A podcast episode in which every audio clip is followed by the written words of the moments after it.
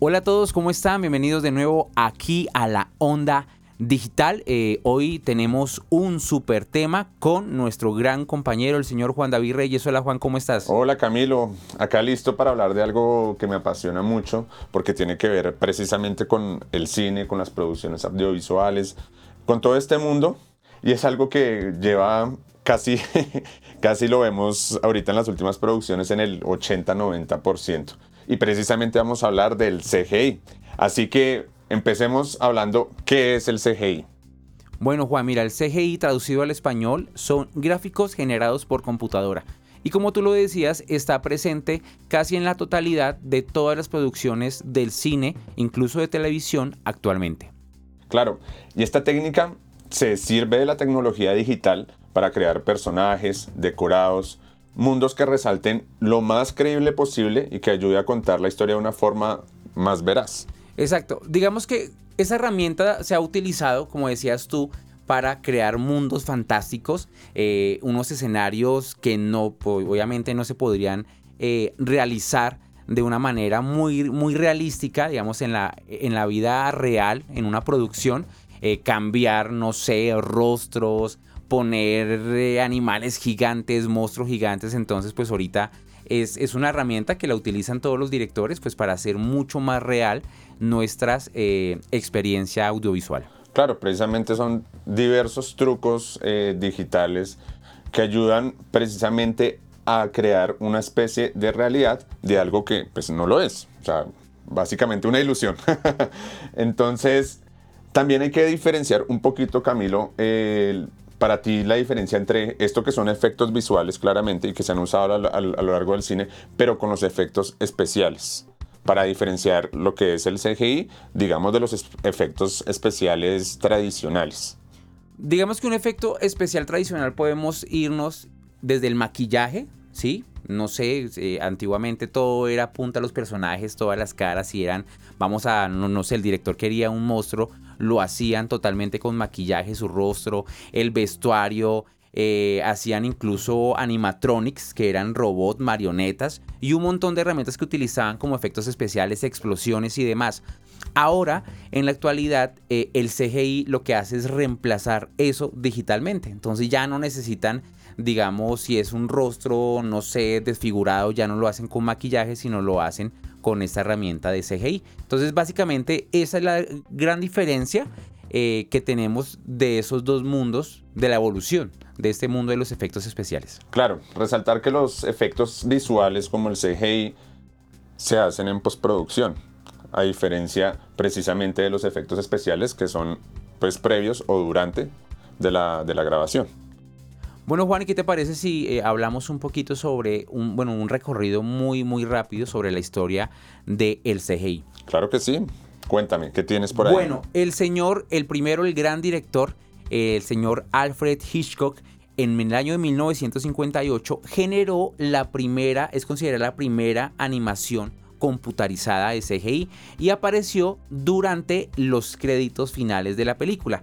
Entonces aparecía el ojo, Juancho, un primer plano del ojo y aparecía una espiral que ahora la vemos y, podríamos decir que es muy básico, pero en ese momento haber hecho esa animación fue pues un paso y una gran, eh, digamos, eh, cambio y evolución en el cine. Luego, en el año del 61, eh, Catalog del señor John Winning que eh, hizo, digamos, una animación abstracta de unos punticos, parecían muchos píxeles, iban cambiando de colores. Eh, en el 65, Computer Ballet, que era un cuadradito eh, y unas flechitas que simulaban como bailarines de ballet pues en ese momento y fue la primera animación que daba como esa figura humana, porque antes era únicamente como elementos abstractos o cosas geométricas, pero ahí ya digamos comenzaron como a trabajar la parte de la figura humana. En el 68 también hubo una película que se llamó Kitty, que también fue animada por computador y ahí eh, nos mostraban eh, el primer digamos, animación de un animal. Entonces era, se veía muy real. Es correcto, pues precisamente en 1968, en ese momento, también fue algo histórico en, el uso de, este tipo de tecnología digital, puesto que el primer personaje animado, como tú lo decías, en esta película Kitty, fue obra inspirada en científicos, particularmente en Nikolai Konstantinov, el hombre que junto a un grupo de físicos y matemáticos soviéticos lograron un algoritmo matemático con el que determinar el movimiento del gato, que es lo que precisamente se vio en la película que tú estás resaltando. Es correcto. Y posterior a ello, en el 73, eh, una película, Almas de Metal, eh, hizo algo muy interesante y simuló, digamos, la mirada eh, del androide que era el asesino eh, simuló lo que estaba viendo y se veía como pixelitos ahí, como una, una imagen computarizada, como haciéndole, obviamente valga la redundancia, cómo vería un androide este mundo y se vio pixel a pixel, algo muy básico que ahorita lo vemos y diríamos, no, pues eso, pero en ese momento esa, esa animación era un hito. Era un hito y les costó la módica suma de 200 mil dólares producirla. Y obviamente muchísimas horas de postproducción para poder hacer. Claro. Y precisamente también eh, enmarcando un antes y un después, no se puede obviar, si tú también la tienes ahí anotada, eh, la película eh, Westworld, que no hay que, no hay que confundirla con la serie que ahorita vemos en HBO, que es muy buena, por supuesto, sino es una película precisamente donde se retrata una época futurista en la que existe como un parque de atracciones en un mundo tipo antigua Roma, Edad Media y Salvaje Oeste, pero es la primera vez en que el cine usa imágenes creadas de forma digital como marco referente en toda su película. Bueno Juan, y en el 77 adivina quién entra a escena. Pues me imagino que eh, con el que crecimos todos, no solamente los, los de la generación X que llaman, sino también incluso los millennials, los centennials, porque eso ha perdurado y estamos hablando claramente de Star Wars. Exacto. Y en ese momento, en el 77, hicieron el primer modelado de 3D con gráficos vectoriales, que era eh, en vectores, dibujo en vectores. Los que no saben, los vectores son líneas que se generaban por computador, construían un, digamos, una gráfica, un modelado a punta de líneas, y fue la gráfica de la estrella de la muerte. Ese fue la primera vez que utilizaban una cosa de esas y eso lo hicieron eh, junto con la Universidad eh, de Illinois. Entonces fue un trabajo que duró muchísimos meses, muchísimos computadores trabajando para poder lograr eso. Y pues digamos que lo chévere de Star Wars era que todas las animaciones que hacían pues eran eh, con maquetas, todo era muy muy artesanal, muy, gráfico.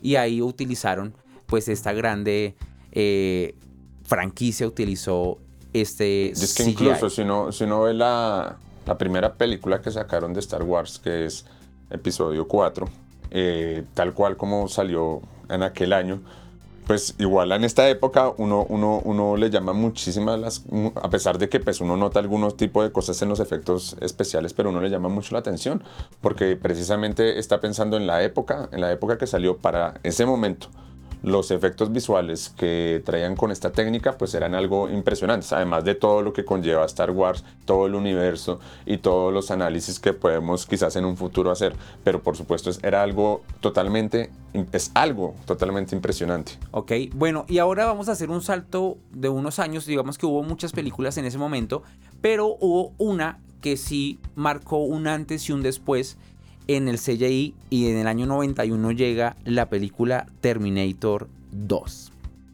Esa película es un hito. De hecho, tú ves ahorita la película y se ve genial. O sea, ha envejecido súper bien y para esa época, con la tecnología que tenían, hicieron un trabajo fabuloso pues lograron, digamos, escanear prácticamente los movimientos humanos y pasarlos a un, de forma computarizada muy realista. Entonces hicieron un trabajo que se ve ahorita muy bestial y es uno de los grandes eh, hitos, digamos, de este CGI en el mundo del cine. Y todos sabemos que Terminator 2 para los amantes del cine es, es, una obra de arte. Es una obra de arte y pues por supuesto la mejor película de toda la saga de Terminator, que también han salido huesos pero particularmente eso por lo que dices y también por la historia también lleva, o sea, como la, la congruencia, porque también, o sea, el CGI, los efectos visuales dependen mucho de la calidad de la misma película.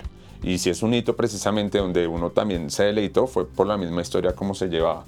Y hablando de esto también, no podemos eh, pasar por alto algo muy importante, que es la primera vez que vimos en el cine a los dinosaurios. y es que, eh, esto, no, esto no se pudo haber hecho sin el CGI.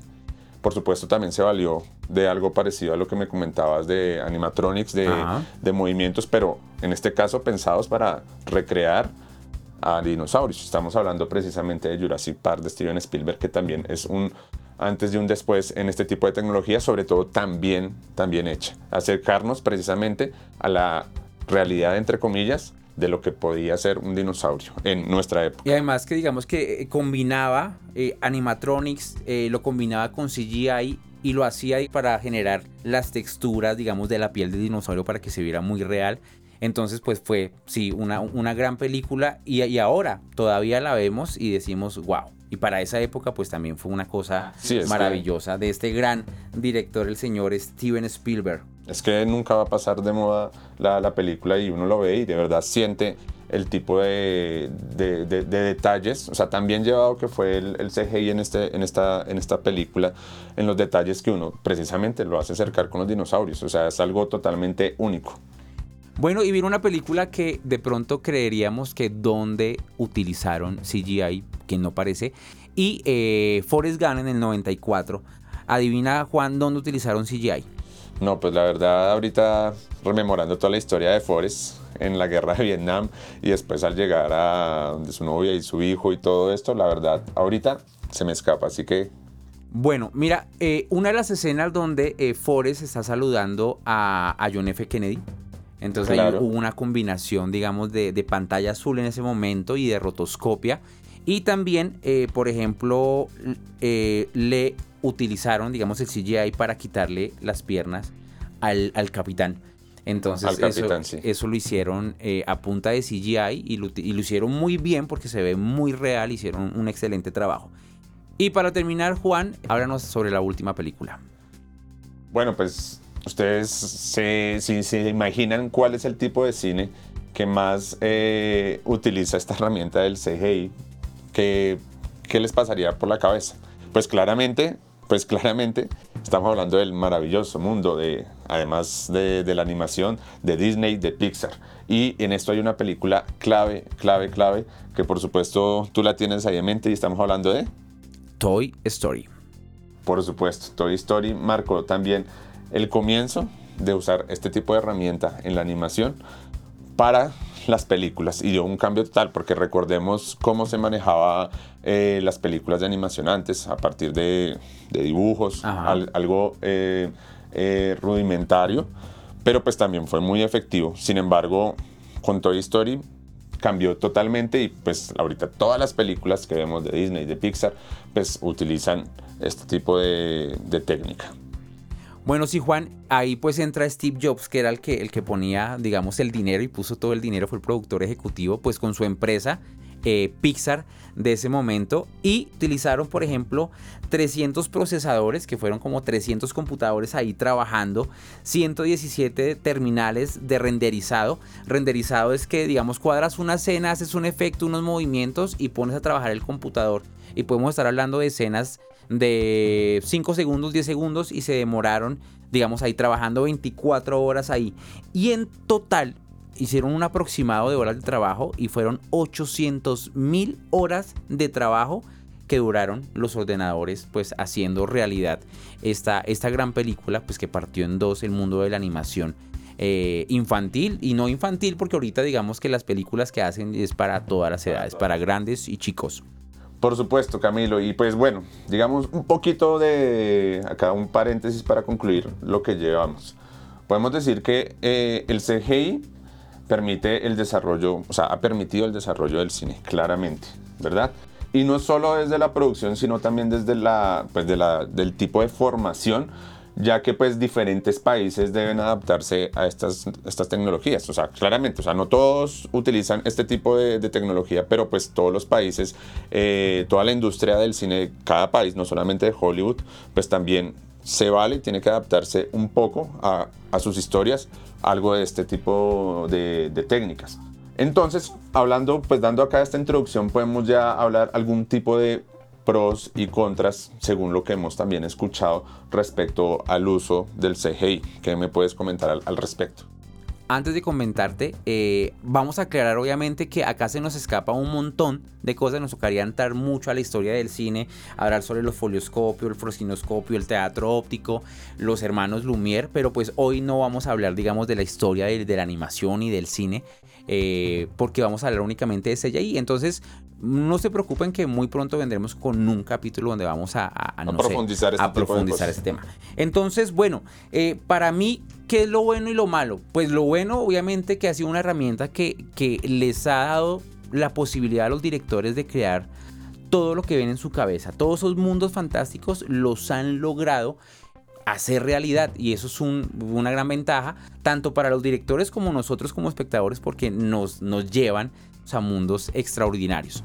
Desde la parte de producción es una posibilidad grandísima porque ahorran recursos, pese a que la tecnología es muy costosa, digamos los ordenadores y todo lo que han desarrollado, pero sí hay un ahorro de, de presupuesto desde evitar que se traslade la producción, por ejemplo, si van a hacer algo en el Polo Norte, ya no tienen que irse al Polo Norte, sino lo pueden hacer directamente pues, en un fondo verde. Y eso pues lo hemos visto con las grandes producciones en grandes películas que todo lo graban con fondo verde. Entonces digamos que, las herramientas son grandes, poder crear seres eh, míticos, fantásticos, pues obviamente. Y ahí me quedaría corto con todas las posibilidades que tiene el CGI. Claro, hay que, hay que destacar y tener en cuenta algo. O sea, los costos. Recordemos que, que el cine pues, es, un, es un arte, pero también es un negocio. Y depende también de, pues, de, todo, de todos los recursos económicos para que funcione. Por lo tanto, pues la aparición del CGI ha abaratado, pero, pero muchísimo, muchísimo los costos de, de producción de una película. Y eso hay que tenerlo en cuenta. Entonces, por ejemplo, la construcción de escenarios para la filmación de películas, que eso eh, es algo pues, en lo que más gasta plata, por supuesto. El CGI, lo, por supuesto, si se utiliza 100% el CGI, lo puede abaratar. Acá, digamos, la, la, primera, la primera como dicotomía en este asunto, y es, digamos, qué tan natural, porque se supone que el CGI se hace para representar la realidad, claramente, para representar algo que no es real, real, pero digamos, ¿qué tan real, digamos, uno puede percibir eh, el, el, CGI a diferencia, por ejemplo, de grabar un paisaje eh, en, el, en el lugar, pues, ¿qué es? En un rodaje. Si de verdad tú notarías mucho la diferencia o depende de más cosas. Pues digamos que han hecho trabajos, no sé, yo, yo pienso que uno de los trabajos más grandiosos que hicieron a punta de CGI de crear un escenario, un planeta, fue en Avatar, por ejemplo, el del señor James Cameron, eh, y, eso es una cosa que uno, obviamente, uno sabe que es irreal, pero se ve, está tan bien hecho que tú lo ves real. No sé, películas como 100% eh, rodadas en CGI, eh, Deadpool, donde todos los, el puente, la ciudad como tal, toda está hecha por computadora, se ve muy real. Pero aquí también entra un problema grande y es que nosotros, así no seamos expertos, nos damos cuenta cuando un efecto especial, un efecto especial, no, un CGI está mal hecho. ¿sí? Por ejemplo, vemos de pronto, no sé, películas donde se ve mal eh, la construcción del escenario, donde los monstruos no están bien hechos y uno dice, no, eso se ve muy ficticio, pese a que tiene mucha tecnología, pero ya uno se da cuenta que dice, no, no, no, está mal hecho. Claro, evidentemente hay, hay CGI bien usado como mal usado. Eh, y ahí está precisamente la magia de uno disfrutar también una película visualmente. No obstante, por ejemplo, quiero destacar para ver qué piensas tú, eh, pues el suceso que pasó con el actor de Ian eh, McKellen, el actor que representa a Gandalf en El Señor de los Anillos. La primera trilogía de Los Señor de los Anillos se hizo pues en, Nueva Zelanda, si no estoy mal, particularmente, pues se hizo en, en ese tipo de paisaje y cuando tú ves lo majestuosa que es la película, pues incluso sientes, y evidentemente se siente eh, en la parte sobre todo de los paisajes, se siente clarísimo, digamos que no se utiliza el, el CGI. Ahora, pasaron algunos años y salió El Hobbit, la trilogía del Hobbit. El Hobbit eh, sí se valió mucho, en los, paisajes eran por CGI. Y particularmente el actor británico, pues eh, tuvo sus peores experiencias en esta en este rodaje, claramente, porque pues, o sea, de pasar a, estar desenvolviéndose en un paisaje real hacer toda la película en, en, fondo verde. Entonces él cuenta que se deprimió mucho y que le pareció totalmente eh, desastroso también para, para, para él como actor. Esto también pues a uno lo hace cuestionar las dinámicas que tienen que, que, ahorita tener los actores con este tipo de tecnología que cada vez invade más y cada vez invade más y cambia, digamos, la, la escuela tradicional. Yo que he tenido también experiencias, digamos, no obviamente no al nivel de, Hollywood, sino algo muy, muy, muy básico, pero sí, y, he hablado con muchos, digamos, actores, eh, y sí, esa parte de no tener la posibilidad de, esa relación con el espacio, con el entorno, con los objetos, eh, con los personajes incluso, es muy complicado para ellos y claro, y claramente digamos que yo creo que, que acá ya se van definiendo como actores que dicen, estos, este, este actor eh, se desenvuelve súper bien en una producción de CGI porque ya tiene, digamos, todo el baja. Podríamos estar hablando incluso que yo creo que los, los que más han trabajado CGI ya se han vuelto unos duros son, por ejemplo, todos los del universo de Marvel, porque las películas, ellos ya saben cómo es el cuento y ya, ya creo que ya. Pero los actores que, que sienten eh, el arte así, que, que, están acostumbrados a un, no sé, a una locación, a un teatro y demás, pues sí se ven eh, de pronto un poquito como decepcionados porque esa magia de, la interacción que tienes con, las personas y, con tu entorno pues se pierde totalmente. Por supuesto, pero aún así digamos esta nueva dinámica también uno trae algo que uno puede deleitarse, deleitarse eh, con las actuaciones. Y ahí, por ejemplo, traigo, traigo a relucir eh, la actuación, por ejemplo, hablando del Señor de los Anillos de, de Gollum. Andy Serkins. Andy Serkins. O sea, y que también hace, por ejemplo, él también hizo eh, King Kong, la de Peter Jackson. Ajá. Y también representó a César en la película de, de, los del, planeta, de, los simios, pero la confrontación, no me acuerdo. El amanecer del planeta de los simios. El amanecer, del planeta de los simios. Sí. Eh, ahí, de pronto, lo chévere de esas películas es que estrenaron una tecnología eh, que se llama el mocap, que lo que hacían es que tiene una cámara especial colgado de su cabeza y una serie de puntos en todo el rostro que lo que hacen es escanear todos los movimientos. Entonces, claro, tú ver un simio, eh, en este caso ver a Gollum, eh, del Señor de los Anillos con una expresión humana que pueda mostrar sentimientos, y demás, pues eso es una cosa y es una obra de arte que antes no se podía hacer. Y ahora, pues eh, obviamente que ya se puede y eh, también hay que hablar que el señor Serkins es considerado como el duro de ese tipo de técnica y lo llaman para un montón de producciones. De hecho, eh, tiene hasta como una especie de escuela donde eh, también entrena a su equipo como en esa parte, digamos, de, expresión corporal para lograr que sean muy realistas los personajes. Por supuesto.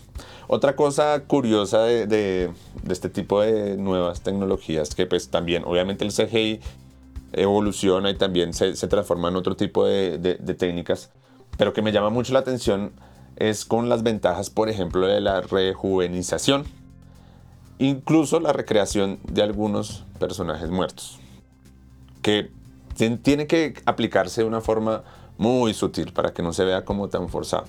Pero, no sé, a mí como amante de Star Wars me pareció espectacular, digamos, el, uso de este recurso para algunos personajes claves.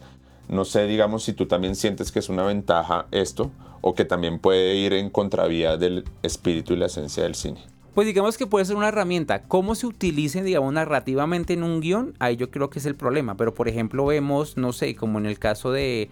Eh, el curioso caso de, Benjamin, Benjamin eh, que hicieron un trabajo espectacular. Creo que, lo, de hecho, los primeros minutos eh, toda la, cabeza de, Benjamin está hecha computarizada. Obviamente escanearon pues todo el rostro de, del señor Brad Pitt para ello, pero toda está puesta ahí.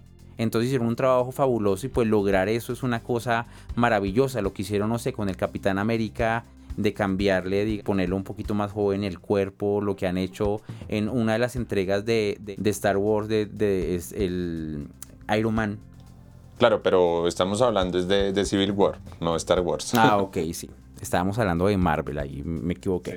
Pero sí, eso lograr, incluso una de las últimas películas de Will Smith donde está peleando él con su yo joven, es una cosa, digamos, que uno dice, wow, han avanzado un montón en este tipo de, técnicas de animación computarizada. Claro, Camilo. Entonces, digamos, yo puedo sintetizar esto que, estas dicotomías que estamos hablando, como que al final lo más importante para que una, para que una cinta trascienda es precisamente que el CGI tampoco sea como el protagonista de, la película. El CGI no puede ser protagonista de la película porque pues una película es todo, es, fotografía, son los actores, es la dirección, es la producción, es eh, la ambientación, es todo. Si, si uno nota mucho en la película que el CGI es 100%, 100% lo único que, que uno puede ver. Pierde la magia. Pierde un poquito la magia del cine. Sin embargo, no podemos desligar este tipo de técnica eh, con, con, el cine y con las producciones audiovisuales. Es decir, esto lo vamos a tener y cada vez más. Es, el punto, digamos, es cómo, cómo, cómo se utiliza. En ese sentido, pues me gustaría preguntarte cuál es tu top de mejores películas que hayan usado el CGI y por qué. Bueno, eh, es mi top, ¿no? Personal. Pueda que no estén de acuerdo conmigo en muchas de las que yo le dije, pero digamos desde mi punto de vista audiovisual, para mí esas fueron, digamos, las que me marcaron. En el puesto, no sé, 10, eh, Jurassic Park. Ya lo hemos, ya la hablamos. Ya, hablamos. Terminator 2 en el 9. Podemos estar hablando del Señor de los Anillos por, por lo que pasó con, con Gollum del mocap. Del mocap es aunque, aunque hay que, hay que ah, decir que, que, era, que era recreado, si era en un paisaje real particularmente, y que fue más bien, o sea, la mezcla de las dos cosas estuvo perfecta, cosa que no pasó en, en, en, El Hobbit, que ahí sí tengo muchos problemas con esa película, pero después hablaremos de eso. Eh, Interestelar, de Christopher, Nolan. por supuesto. Eh, ahí la tenemos ahí. Gravedad, del mexicano Cuarón. Eh, y ahí, en Gravedad pasó algo curioso y es que utilizaron una pantalla LED en la parte de atrás para generar la animación en tiempo real, para hacer el CGI en tiempo real. Y una de las cosas chéveres eh, que después, digamos, se perfeccionó, ahorita, y ahorita, y ahorita hablamos de eso, bueno, ahorita hablamos de eso, avancemos. Eh, vamos pues con eh, el planeta de los simios, grandísima. Pero la, primera, el planeta, Exacto. no la última trilogía. No, la primera, la, primera, que uno dice, wow, chévere. El curioso caso de Benjamin Button eh, que me pareció también chévere ver pues cómo, cómo eh, pasaron hacia atrás eh, pues la edad de este gran, de este gran actor. Ahí entra Matrix. Matrix, por supuesto. Wow. No podemos dejar mencionar. además que Matrix fue interesante porque mezclaron muchas técnicas y una de esas muy chévere, digamos, no sé, el del movimiento cuando... Sí, que lo clásico. Cuando el clásico que, que causó, lo grabaron con muchísimas cámaras alrededor y después hicieron toda una cosa fantástica. Eh, Avatar. Avatar. para mí es una cosa espectacular. espectacular. Y, estamos esperando que llegue la, la, segunda parte, ¿no? Estamos ahí en qué va. Y ahí entra, ahorita entra una, no es película, eh, pero me pareció que llevó, digamos, al siguiente nivel eh, el uso del chroma key, que es la pantalla verde, y fue en una serie de Disney eh, de El Señor de Mandalorian. De Mandalorian, por supuesto. El universo Star Wars no es por eso Star Wars es tan importante en la historia del cine por, y, todavía lo vemos porque Mandalorian precisamente también nos cautivó no solamente de, de, la historia sino precisamente también también llevaba los efectos especiales, también llevaba el efecto de CGI, todo fue espectacular. Pueden haber problemas, pero todo lo que nosotros vimos, los amantes de Star Wars en, The Mandalorian, fue algo eh, exquisito. Exacto. Y ahí, por ejemplo, lo interesante, los que se preguntan, bueno, ¿cómo así que llegaron al siguiente nivel el chroma key o la pantalla verde?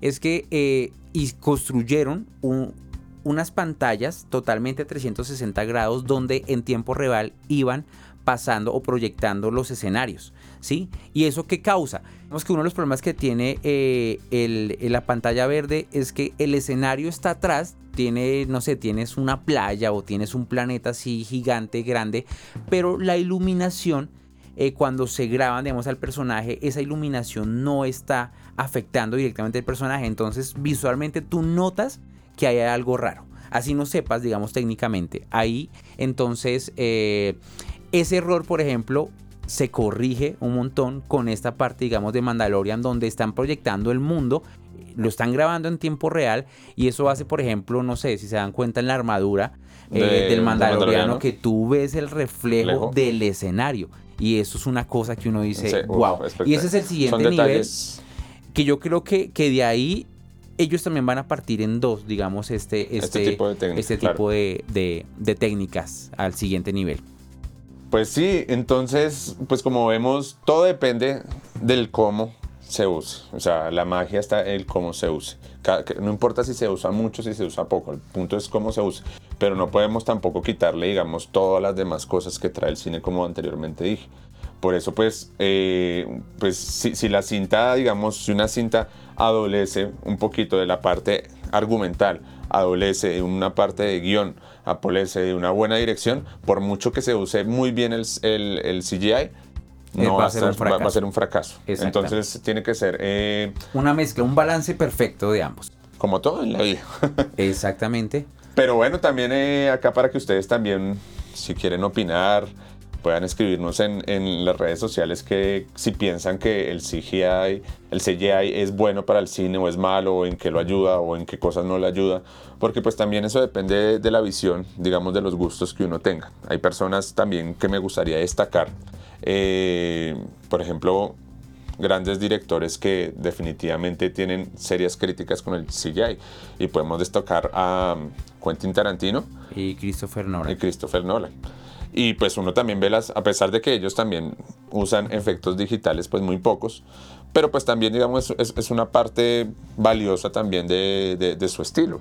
Lo que pasa es que ellos son más puristas, ¿no? Ellos les gusta grabar con celuloide, ¿sí? O sea, no, no, no graban con cámaras digitales, sino quieren todo así como a la vieja guardia, porque digamos, eh, dice, eh, pues que ahí está la magia, ¿no? Que cuando no, cuando no se tiene esas condiciones ya pierde eh, la ilusión de que lo era el cine, que era grabar fotograma por fotograma, ¿sí? Entonces, pero bueno, ahí entran gustos. Hay, hay personas que tampoco van a cine a ver eh, películas de ciencia ficción porque dicen que eso es mentira, que eso no es arte y demás. Pero aquí entra entre gustos y pues bueno, pues la idea es obviamente igual aprovechar. Yo me gozo todas las películas eh, y voy a cine mucho a ver esas películas que tienen esos efectos especiales porque se maravilla uno. Hay que gozarse eso. Igual también el, el cine, también, por supuesto, el cine independiente, el cine arte también se, se caracteriza por no usar este tipo de tecnología, sino por otro tipo, que también pues es otro tipo de análisis.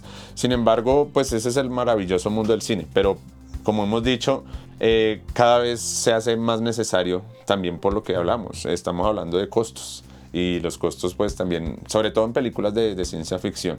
Y además ahorita con, con el, la pandemia también, que ya tú no puedes rodar como se rodaba antes, con un montón de extras y un montón de gente, entonces también es una herramienta para, para nuestra situación actual que, que también se puede echar mano. Obviamente, lastimosamente, eh, ahí se, se traduce en que los que tienen mucho presupuesto son los que van a tener mucha mejor tecnología en realización para que sea mucho más real, pero bueno, Claro. igual, No, todo avanza tanto todo- que yo creo que dentro de o poco ya- mezclarlas, o incluso algunos mezclan pues paisajes reales, pero le tienen que poner pues el, el, C- el CGI, por ejemplo, eh, eh, en la- el primer capítulo de la te- primera temporada de Walking Dead, cuando está caminando en su caballo ahí todo destruido, pues eres una recreación de los autos y de todo destruido, pues también se hace y, y creo que lo hace, lo hace bastante bien. Pero como hemos dicho, todo es un equilibrio, un equilibrio, pero ya de la evaluación depende pues del gusto de cada uno, pero lo que es, eh, lo que es, eh, lo que no podemos mentir es que pues esto va a seguir, las películas se van a seguir haciendo con CGI y las series y todos los productos y pues nosotros igual hay que seguir disfrutando. Y además que ahorita las películas, prácticamente los que están sacando películas ahorita son todos los, super- los superhéroes. O sea, hay como un bajonazo creativo, no sé, porque no han sacado así nada, producciones grandes y eso.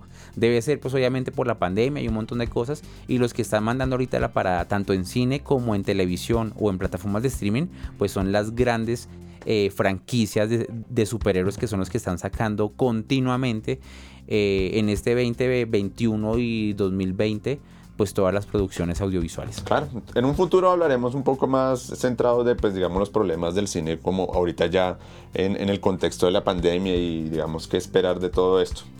Pero creo que con esto ya, ya, ya hemos acá como esbozado pues, la historia y todo lo que implica el CGI.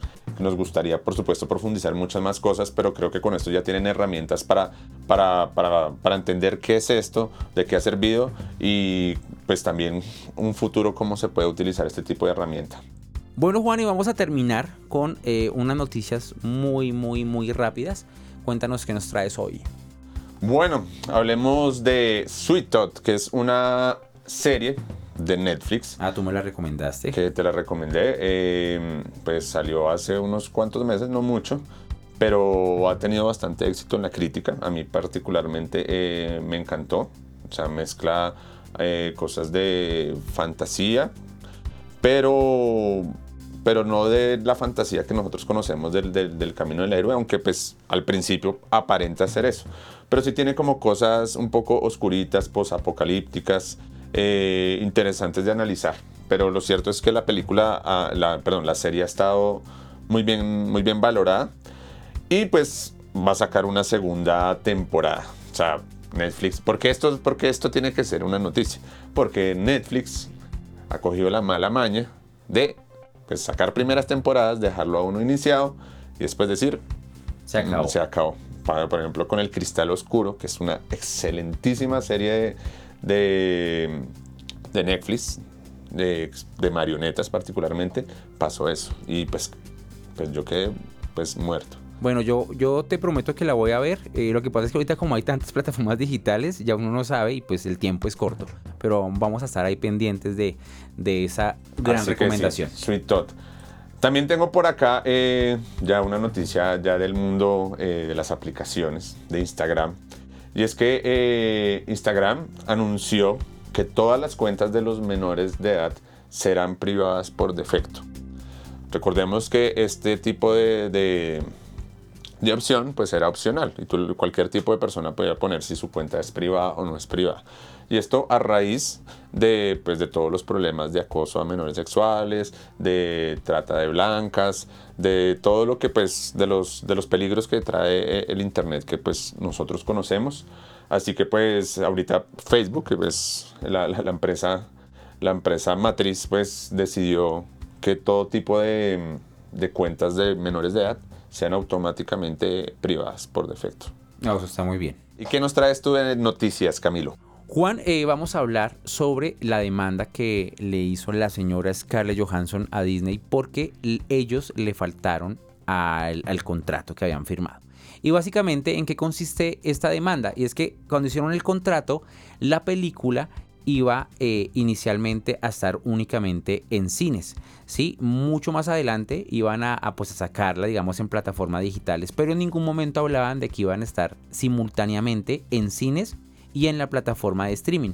¿Y eso en qué le afecta a Scarlett Johansson? Pues en la parte económica, porque obviamente parte de los ingresos que va a tener allá, pues su sueldo eh, o sus regalías, no, regalías no, el sueldo y la, parte, digamos, monetaria que, que habían eh, contemplado con, con Disney era que pues parte de la boletería de la taquilla iba a ser para ella. Entonces como le incumplieron, eh, pues ella demandó. Y si te das cuenta, por ejemplo, hace una semana tú podías pagando el Premium Access, eh, el acceso premium a la película, podías verla desde la plataforma de streaming de Disney y ya ah, cuando tú la buscas aparece que por motivos como contractuales que no, que pronto estará en Disney Plus. Entonces ahí pues hubo una gran demanda.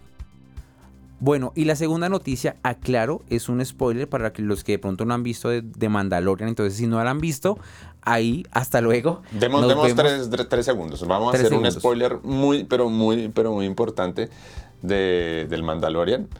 Así que, pues, esa es una serie hermosa para que la vean. Así que los que no se la han visto, acá nos vemos pero es una noticia también importante para los que ya lo vieron. Así que pues les damos estos segundos para que no la escuchen. Uno, dos y tres. Bueno, resulta que eh, para los amantes de Star Wars uno de los momentos más especiales fue eh, el final de la segunda temporada donde otra vez a, un cameo al, al, señor Skywalker en The Mandalorian. Resulta que eh, hubo un youtuber que posteriormente, el youtuber Chamuk, eh, utilizó, digamos, una técnica, unos programas que se llaman deepfake, donde le cambian el rostro. Tú puedes poner tu rostro a cualquier video. Eso lo hacen, bueno, una técnica es, más adelante es, es chévere, es lo que hablábamos de traer también a la, a la vida y el rejuvenecimiento. Y resulta que este youtuber mejoró, mejoró el trabajo, quedó tan bien hecho que eh, Lucasfilm dijo, hey, venga usted para acá porque lo necesitamos. Entonces el señor youtuber va a trabajar con ellos porque hizo un excelente trabajo, mejoró el trabajo, imagínense, del que hicieron en The Mandalorian. Entonces, pues aquí se acaba eh, las noticias, Juan. No, pues acá acabamos esta eh, cuarta entrega de En la Onda Digital. Estaremos acá pues muy, muy contentos acá de transmitirles todo sobre el universo digital y pues seguiremos hablando no solamente de cine, sino de muchos temas porque esto es un gran universo. Hasta luego.